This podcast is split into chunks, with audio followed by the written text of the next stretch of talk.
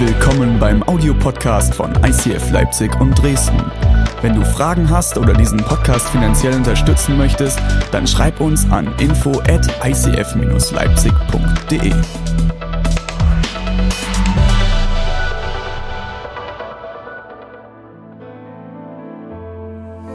Genau, wir sind mitten in der Predigtserie Perspective, Perspektive und es ist eine geniale Predigtserie, finde ich, wo wir uns damit auseinandersetzen, wie können wir unsere Perspektive immer wieder richtig setzen.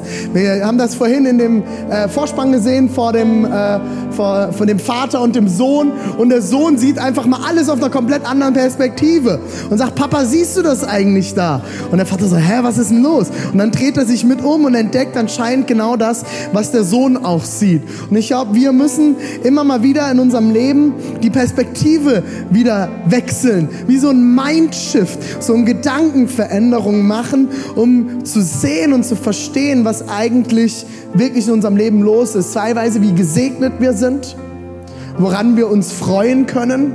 Wenn wir den ganzen Tag nur Werbung uns anschauen, dann denken wir immer, wir sind so ungesegnet. Aber wenn man mal einen Mindshift macht und sich mal andere Teile der Welt anschaut, einen Perspektivwechsel macht, wird man ganz, ganz schnell merken, wie gesegnet man ist, oder?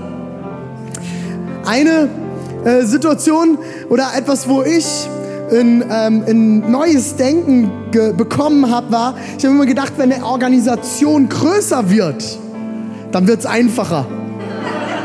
Man hat mehr Geld, man hat mehr Mitarbeiter, ihr lacht. Es lacht nie mich aus. Ist gut, hör auf. ich erzähle euch die Tiefe meines Herzens. Ja?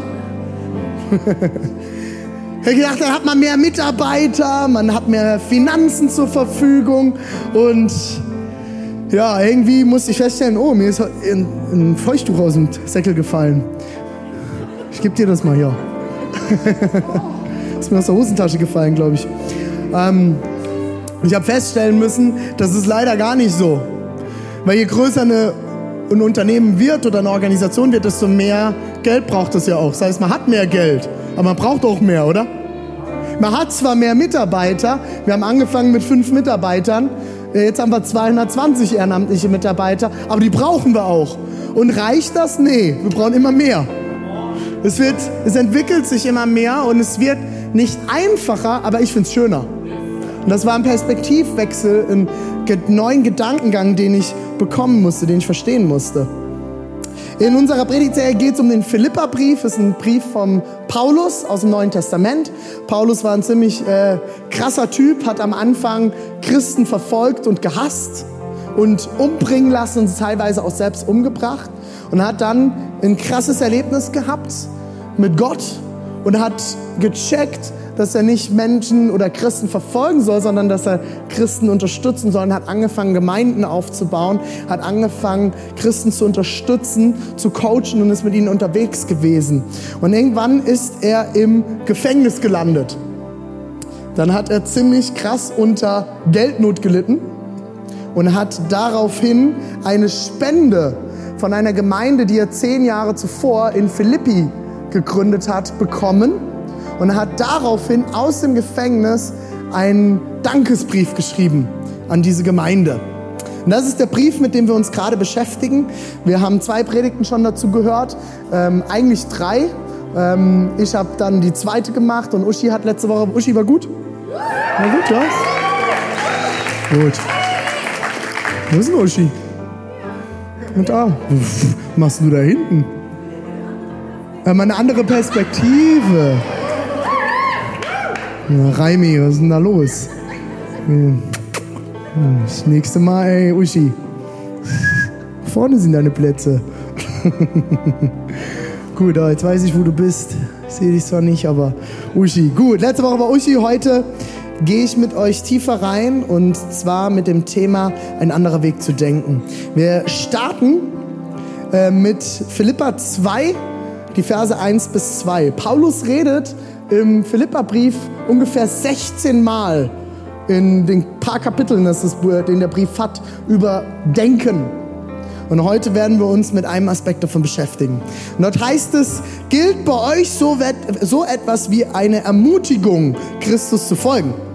gilt ein tröstender Zuspruch, der aus der Liebe kommt, eine Gemeinschaft durch den Heiligen Geist, ein herzliches Erbarmen, dann macht doch meine Freude vollkommen, indem ihr in derselben Einstellung und Liebe von ganzem Herzen zusammensteht.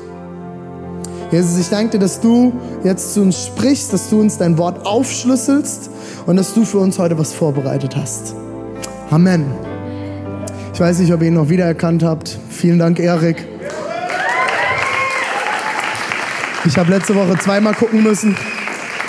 Mit wunderschönen kurzen Locken. Sieht richtig gut aus. Gefällt mir, Erik. Vielen Dank. Weiß irgendjemand, was hier so pfeift? Oder hört das nur ich? Kann man das mal rausfinden über einen Schmitti, was hier pfeift? Danke, Schmitti. Schmitti ist unser Haustechniker. Irgendwo, irgendwo pfeift's. Die ganze Zeit hier so ein Pfeifen im Ohr. Schauen wir mal.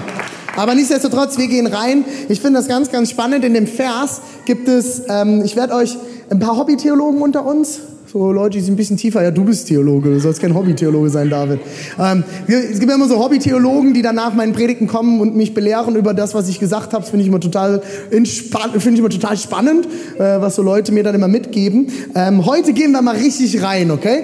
Liebe Hobbytheologen, habt was zum Schreiben dabei.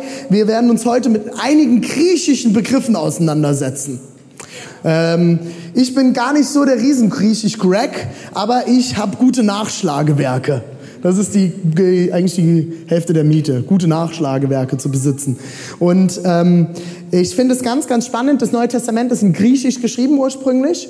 Und ähm, das Griechisch, das ist so ein bisschen wie mit Deutsch und Englisch. Habt ihr schon mal eine englische Bibel in der Hand gehabt? Eine, eine englische Bibel ist ungefähr so dick wie unser Neues Testament mit Psalmen. Also die deutschen Bibeln sind meistens so ungefähr so dick und eine englische Bibel ist ungefähr so dick. Jetzt könnte man sich natürlich denken, naja, Gott hat den Deutschen mehr zu sagen, wa? Das stimmt natürlich nicht ganz, ähm, sondern es ist ganz einfach, Englisch kommt mit weniger Wörtern aus. Das heißt, wenn du ein englisches Wort hast, hast du meistens äh, zwei bis drei oder vier oder fünf Übersetzungsmöglichkeiten, oder? Englisch schon mal gelernt? Jemand schon mal Englisch gelernt? Ja, ich weiß, in Sachsen ist es nicht so populär, Englisch zu lernen. Ähm, haben überlegt, ob wir, ob wir russische Übersetzungen anbieten. ja, aber das ist, man hat mehr Wörter, ne? Man hat mehr Wörter zur Verfügung im Deutschen. Und das ist im, ähm, im äh, Griechischen ist das ähnlich. Ein griechisches Wort hat meistens zwei, drei, vier, fünf, sechs oder auch mehrere deutsche Bedeutungen. Das heißt, in dem Moment, wo man die Bibel übersetzt hat oder auch übersetzt, muss man immer schauen, was ist denn die Intention des Schreibers gewesen. Und dann gibt es verschiedenste Übersetzungsmöglichkeiten und dementsprechend gibt es auch verschiedenste Bibelübersetzungen, die zu 100 Prozent eigentlich alle dasselbe meinen, es aber manchmal schaffen anders, manchmal besser, manchmal etwas hoch schwieriger auszudrücken. Und deswegen ist es immer mal interessant, ins Griechische zu schauen. Und bei den ersten Versen, die ich euch jetzt vorgelesen habe, wenn du das nochmal kurz anwerfen kannst, Uta, da ist ein Teil hier ganz unten, dort heißt es, indem ihr in derselben Einstellung und im Griechischen steht hinter dem in derselben Einstellung das griechische Autos phroneo. Damit könnt ihr immer noch kein Gyros bestellen. Wird eh schwer, weil das altgriechisch ist. Es äh, bringt einem eigentlich heute kaum noch was. Außer man will mal ein bisschen tiefer reinschauen. Das Autos Phroneo bedeutet so viel wie unsere Gedanken auf etwas auszurichten. Denken, ist schon mal ganz gut denken, in eine gemeinsame Richtung denken. In der englischen King James Übersetzung wird es übersetzt mit liked-minded in eine Richtung ausgerichtet zu denken. Das heißt, Paulus geht hier darauf ein, dass wir ähm, einheitlich eine, eine Denken in eine Richtung haben sollen mit Gott gemeinsam in eine Richtung zu denken. In der Bibel finden wir immer wieder sehr viele Verweise auf unsere Gedanken. Interessant ist, Paulus sagt an der einen Stelle, macht euch nicht dieser Welt gleich, sondern werdet verändert durch die Erneuerung eures Denkens. An einer anderen Stelle in Sprüchen heißt, wie man denkt, so ist man. Und ich rede nicht von ist mit Doppel S. Anders gesagt, du wirst, was du denkst. Das, was dein Denken prägt, was du denkst, das wirst du werden. Du sollst nicht einfach etwas oder jemanden kopieren, sondern lernen zu verstehen, wie andere Leute denken. Ich finde das ganz, ganz spannend. Ich verfolge ganz, ganz viele Kirchen weltweit und äh, ganz schnell kann man in die Gefahr kommen. Jetzt weiß ich auch, was hier pfeift. Das ist hier unser, unser Freund hier, unser Lichtfreund. Kann man den hier mal beenden? Den Lichtfreund. Kann man den mal ausschalten? Das wäre eine Möglichkeit. Ich glaube, der eindeutig. Hier, hör. Unser Lichtfreund pfeift. Dann machen wir den mal aus, den Lichtfreund. LED-Spot, Moving Head, tut mir leid. Wir beenden dich mal. Ich verfolge ganz, ganz viele Kirchen und ähm, ah. Ich habe Feuer gemacht. So, jetzt kommen alle mal. Gut, ich gehe wieder rein, okay? Seid ihr ready? Seid ihr bei mir? Jetzt kann man viel entspannter zuhören, oder? Das ist viel entspannter. Also, ich verfolge ganz, ganz viele Kirchen und ich verfolge verschiedenste Pastoren und auch verschiedenste andere Leiter aus Unternehmen. Ich lese Bücher, äh, gucke Videos, gucke alles Mögliche. Bin schon in vielen verschiedenen Kirchen weltweit gewesen, habe einiges gesehen und ganz schnell kommt man in die Haltung, wenn man etwas Gutes sieht, es einfach zu kopieren. Wenn ich in Zürich bin, im ICF Zürich, beim Leo Bigger und bei Susanna, dann denke ich, oh, das ist genial, wie die das machen, das machen wir genauso. Oder ich bin in München und denke, wow, wie Tobi und Frauke das dort umsetzen mit ihrem Team, das nehmen wir einfach mit nach Leipzig. Und irgendwann habe ich gecheckt, dass das ja völliger Käse ist. Weil Tobi ist ein ganz anderer Leiter als ich.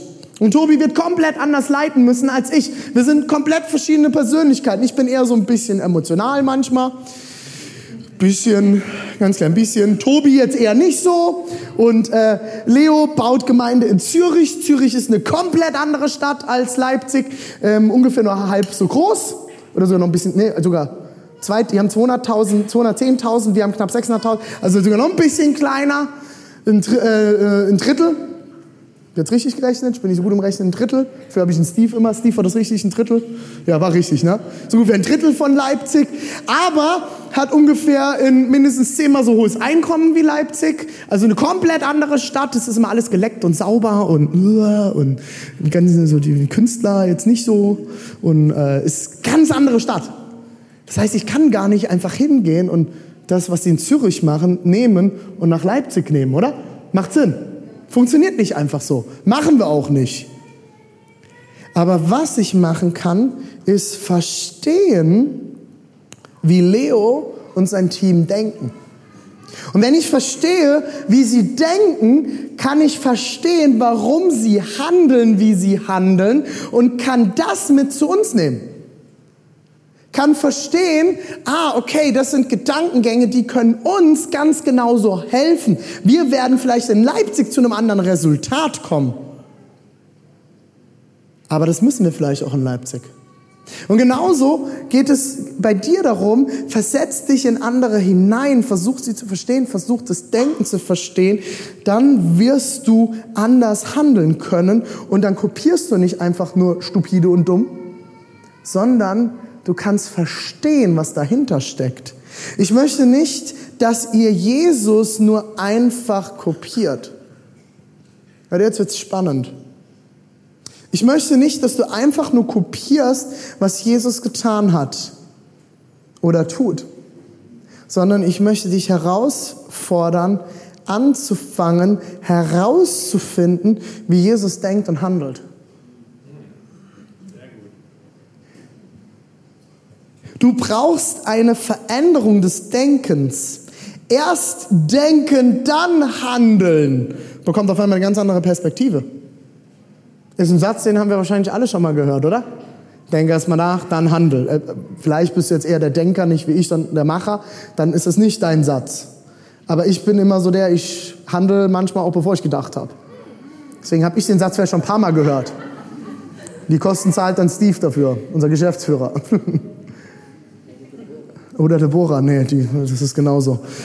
Wir sind beide so, das ist die Herausforderung in unserer Ehe. Wir sind beide eher die Händler, die Macher.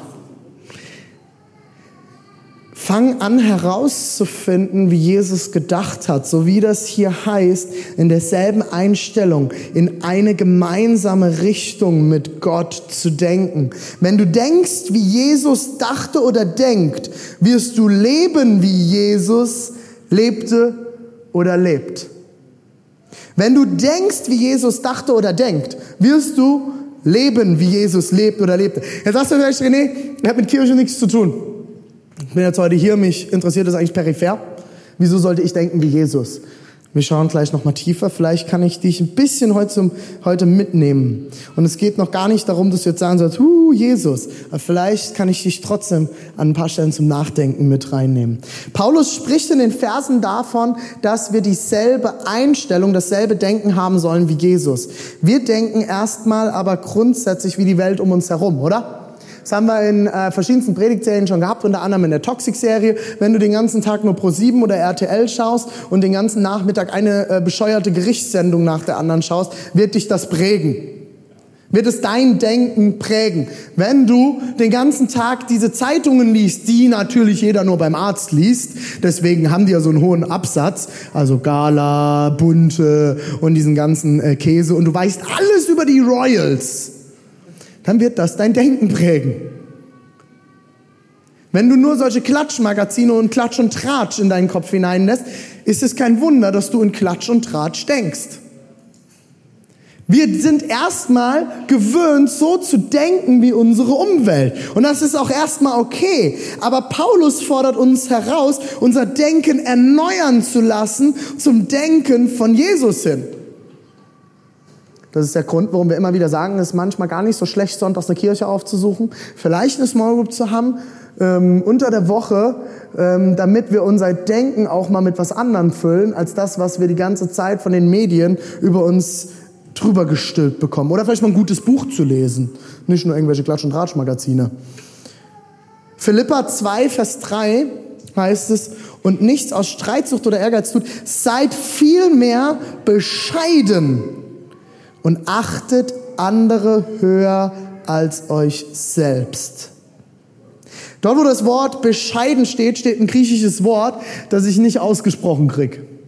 Kann man das mal hier sehen? Ich krieg's nicht hin. Tapaino frosune whatever, ist, äh, ist ein interessantes griechisches Wort, bedeutet so viel wie bescheiden, so ist es auch direkt übersetzt worden, demütig im Denken zu sein.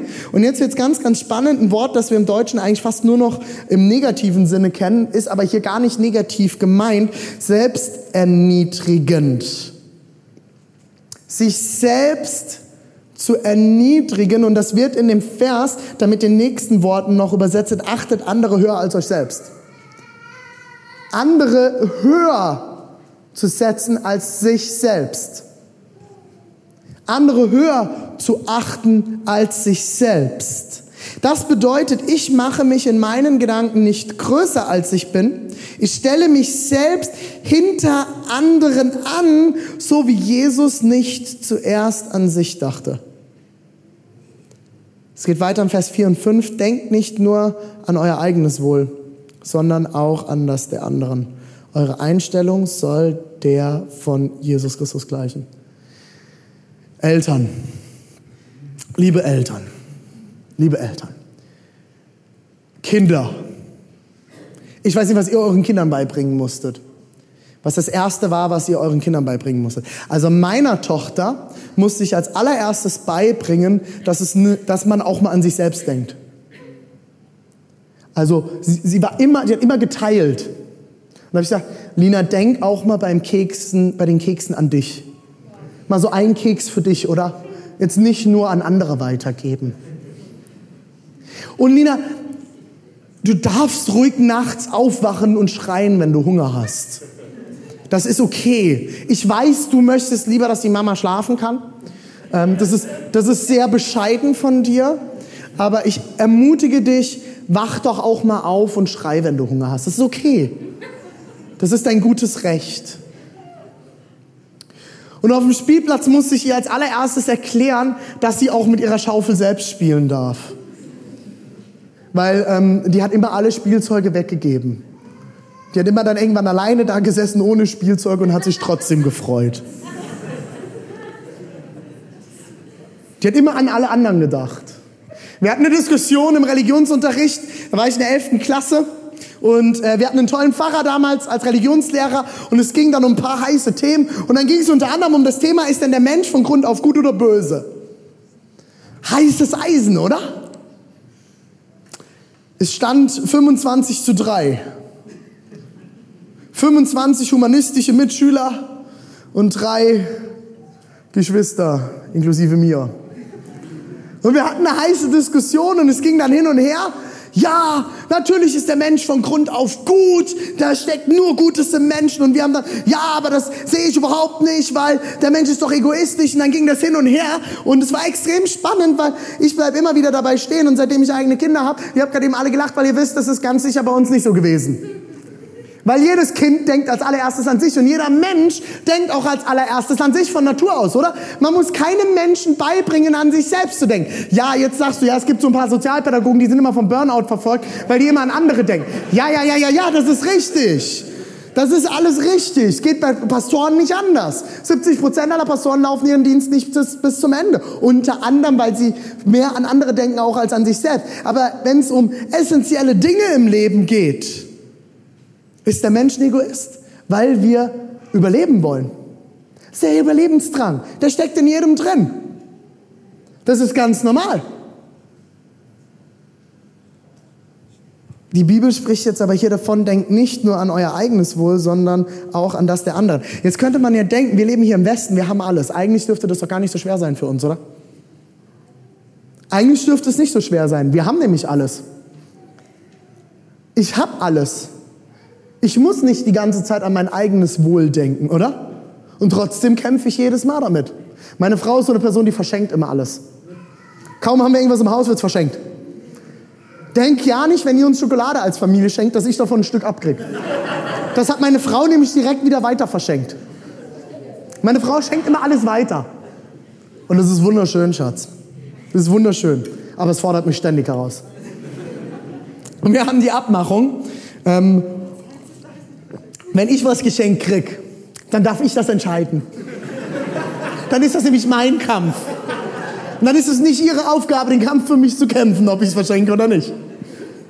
Ist gut, oder? Ja, ich habe immer bei Starbucks Kaffee mitnehmen dürfen von der Arbeit meine Frau hat immer alle Kaffees weggeschenkt. Und dann wollte ich einen Kaffee für irgendjemanden, Mann, hatte ich keinen Kaffee mehr, obwohl ich jede Woche bei Starbucks als Mitarbeiter einen Kaffee geschenkt gekriegt habe. Ich hatte nie Kaffee daheim. Irgendwann habe ich gesagt, Schatz, ich bringe den Kaffee nicht umsonst mit heim. Dann kann ich ihn auch direkt im Laden weiter verschenken. Ich will Kaffee daheim haben. Die waren super zum Verschenken, Schatz, ich weiß. Ist auch grundsätzlich gut, dass du so ein Verschenker bist. Ich habe da viel gelernt.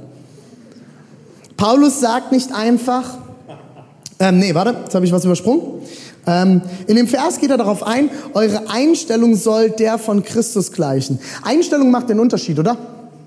Das ist so ein Spruch, den hat man auch schon ein paar Mal gehört. Du brauchst einfach nur eine positive Einstellung. Habt ihr schon mal einen, einen Pessimisten vor euch sitzen gehabt? Noch nie, ne? Pessimisten hier, müsst euch jetzt nicht outen. Ist okay, ist okay, ist okay. Ähm, einem Pessimist zu sagen, du musst einfach nur mal eine positive Einstellung haben, ist jetzt nicht so effektiv wahrscheinlich. Das wird nicht so seine Einstellung zum Leben ändern. Paulus ist auch ganz interessant, sagt hier nicht, hab eine positive Einstellung, sondern es sagt, hab eine Jesus-Einstellung. Es geht weiter im Vers 5, eure Einstellung soll der von Jesus Christus gleichen. Er war genauso wie Gott und hielt es nicht gewaltsam fest, Gott gleich zu sein. Leute, hier wird's richtig spannend. Es geht nicht mehr in erster Linie um uns oder mich. Wenn du mit Gott unterwegs bist, geht es nicht darum, dich selbst in den Mittelpunkt zu stellen, sondern darum, dich selbst loslassen zu können. Wenn du mit Gott unterwegs bist, geht es nicht darum, dich selbst in den Mittelpunkt zu stellen, sondern darum, dich selbst loslassen zu können. Ich habe heute drei Gedankenerneuerungen dabei, die uns herausfordern sollen. Das ist die erste. Wenn du mit Gott unterwegs bist, geht es nicht darum, dich selbst in den Mittelpunkt zu stellen, sondern darum, dich selbst loslassen zu können. Dort, wo es in dem Vers heißt, gewaltsam festhalten, äh, übersetzt im Griechischen steht dort folgendes Wort, Harpagmos. Das heißt so viel wie stehlen und rauben. Das Interessante ist, es das heißt hier, dass Jesus nicht es von Gott geraubt hat, nicht stehlen wollte. Er hat es nicht versucht, gewaltsam festzuhalten, Gott gleich zu sein. Aber wir reden doch ständig als Kirche davon, dass wir Jesus ähnlicher werden wollen. Das ist doch immer mal so ein Satz, der fällt in christlichen Kreisen. Interessant finde ich, es gab eine Person im Alten Testament, der hat immer wieder gesagt, ich will sein wie Gott, ich werde sein wie Gott. Wisst ihr, wer das war? Luzifer. Luzifer, der König des Lichts. Ist ein gefallener Engel, wird dort beschrieben. Ist eine der umstrittensten Bibelstellen im Alten Testament. Manche Strömungen sagen daraus, das ist die Entstehung des Satans, des Teufels. Andere sagen, es ist einfach ein gefallener Engel. Aber interessant ist, dass dieser Engel, von dem hier geschrieben wird, dass er immer wieder sagt, ich will sein wie Gott. Und das, wenn du dir das durchliest, das ist schon richtig wie so ein gewaltsames, ich hol mir das jetzt.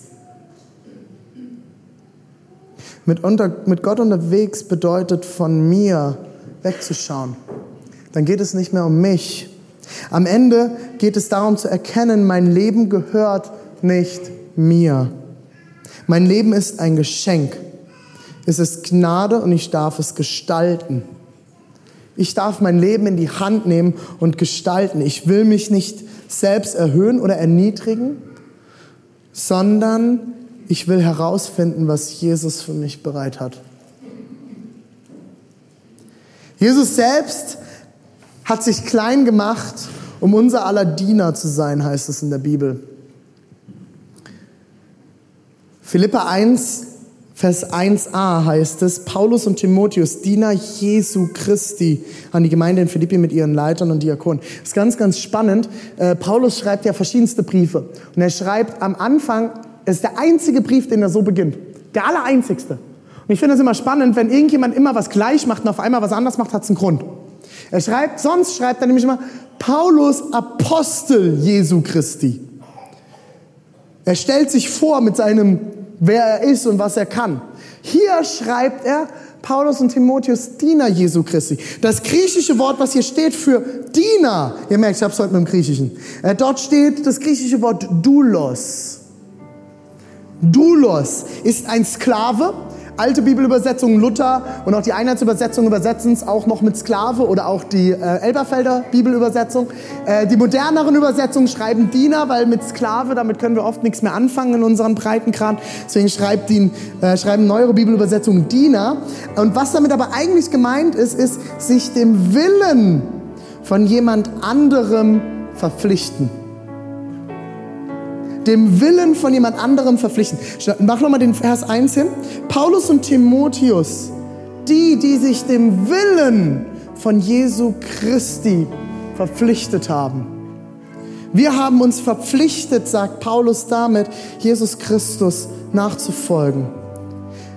Mein zweiter Gedankenerneuerungspunkt ist, dienen ist nicht, was ich tue. Dienen, Diener sein ist, wer ich bin. Dienen ist nicht etwas, was ich tue, sondern Diener sein ist, wer ich bin. Was ich tue, ist einfach nur eine Reflexion von dem, was ich bin. Was du tust, wird am Ende immer reflektieren, was du bist und was du denkst. Wenn du egoistisch handelst, wird es dein Sein und dein Denken reflektieren. Das, was du tust, reflektiert immer was du denkst und was du bist. Es wird immer reflektieren. In Philippa 2, 8 bis 11 geht es weiter. Er, Jesus, erniedrigte sich selbst noch tiefer und war gehor Gott gehorsam bis zum Tod. Ja, bis zum schändlichen Tod am Kreuz. Darum hat ihn Gott erhöht und ihm den Namen gegeben, der über allen Namen steht. Vor Jesus müssen einmal alle auf die Knie fallen, alle im Himmel und auf Erde und im Totenreich. Und jeder ohne Ausnahme wird zur Ehre Gottes, des Vaters bekennen, Jesus Christus ist der Herr. Das ist das, was Jesus getan hat. Er hat sich, hat nicht verbissen versucht, Gott seinem Vater ähnlicher zu sein. Nein, er hat sich erniedrigt, um anderen ein Doulos, ein Diener zu sein. Er hat seine Gedanken dem Vater untergeordnet. Ich weiß nicht, ob ihr euch an die Geschichte erinnert. Kurz vor der Kreuzigung sitzt Jesus im Garten Gethsemane und betet. Und seine Worte sind, Herr, wenn es dir möglich ist, lasse diesen Kelch an mir vorüberziehen.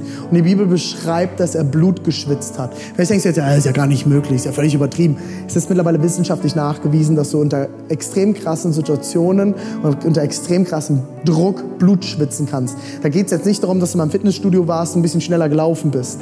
Das sind Extremsituationen. Jesus hatte Angst. Er hatte Angst. Aber er hat sich nicht davon beherrschen lassen, sondern er hat sein Denken dem Denken Gottes gleich gemacht und wurde zum Diener aller. Dienen ist nicht, was ich tue. Diener sein ist, wer ich bin. Wir Christen wollen immer leben, wie Jesus es getan hat. Das ist, worüber wir uns immer wieder unterhalten. WWJD, kennt noch die Armbänder? We want Jack Daniels. Uh, we want. Uh, what would Jesus do? Huh? Ah. Habt ihr aufgepasst? Seid ihr noch wach? What would Jesus do? Was würde Jesus tun? WWJT. Was würde Jesus tun? Ich glaube, dass das nur die halbe Wahrheit ist, sondern wenn du denkst wie Jesus, kannst du leben wie Jesus. Was würde Jesus denken? Wie würde Jesus denken? Wir wollen uns eins machen in eine Richtung denken mit Jesus. Das ist ein Mindshift, das gibt eine neue Perspektive. Es ist ein anderer Weg zu denken. Unser Denken wird unser Handeln verändern. Nicht unser Handeln, unser Denken. Unser Denken wird unser Handeln verändern. Dienen ist nicht, was ich tue, Diener sein ist, was ich bin. Wir sagen bei uns im ICF, wir haben eine dienende Leiterschaft. Wenn du Leiter bist, wirst du nicht in der Hierarchie nach oben gesetzt und dann dienen dir die anderen. Nein, je weiter du nach oben kommst, desto mehr Leuten musst du dienen. Das ist nicht das Problem. Deswegen ist Leiter sein nicht immer nur attraktiv. Weil je mehr Menschen mir anvertraut sind, desto mehr Menschen diene ich. Der letzte Punkt, damit will ich schließen kommt aus dem Philippa 2, 17 bis 18. Und, und selbst, wenn ich sterben muss und mein Blut wie Opferblut vergossen wird, spricht Paulus hier, im Dienst für euren Glauben, so bin ich doch voller Freude. Also selbst wenn ich sterbe, selbst wenn ich sterbe für euch, so bin ich doch voller Freude. Ja, ich freue mich mit euch allen, mit euch allen. Freut ihr euch ebenso. Freut euch mit mir. Das ist krass, Leute. Meine Freude hängt nicht daran, was ich erlebe, sondern daran, was Gott in mir oder durch mich tut. Damit will ich schließen. Woran hängt deine Freude im Leben? Woran hängt deine Freude? Meine Freude soll nicht daran hängen, was ich gerade erlebe, sondern an etwas Größerem, an einem gesunden Denken, an einem gesunden Handeln, an dem, was Gott durch mich tut. Lass uns gemeinsam aufstehen.